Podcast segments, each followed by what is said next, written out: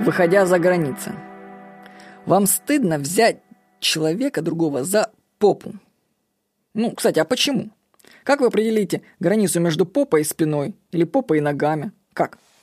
У нас на теле есть запрещенные для прикосновения зоны, табу на которые наложены обществом. Но это все субъективно. Вот раньше в Англии табуированной темой были женские ноги. Они возбуждали их прятали. В викторианской Англии даже ножки рояля и мебели закрывались чехлами, чтобы у мужчин не появлялись сомнительные фантазии. Предложить за обедом женщине птичью ножку считалось грубостью.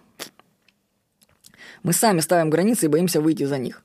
Это можно, а это нельзя, говорим мы сами себе.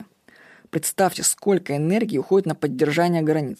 Просто обнять человека будет выглядеть ненормальным.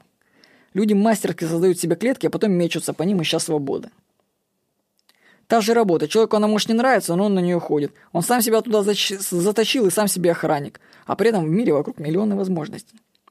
Хотите расширить свои границы? Начните с тела. Обнимите близкого вам человека. Затем сделайте обнимашки с друзьями и знакомыми. Вы увидите, что ничего страшного в этом нет. Границы, сдерживающие вас, в этот момент разрушатся. Вы испытаете радость. Обнимаю вас! С вами был Владимир Никонов.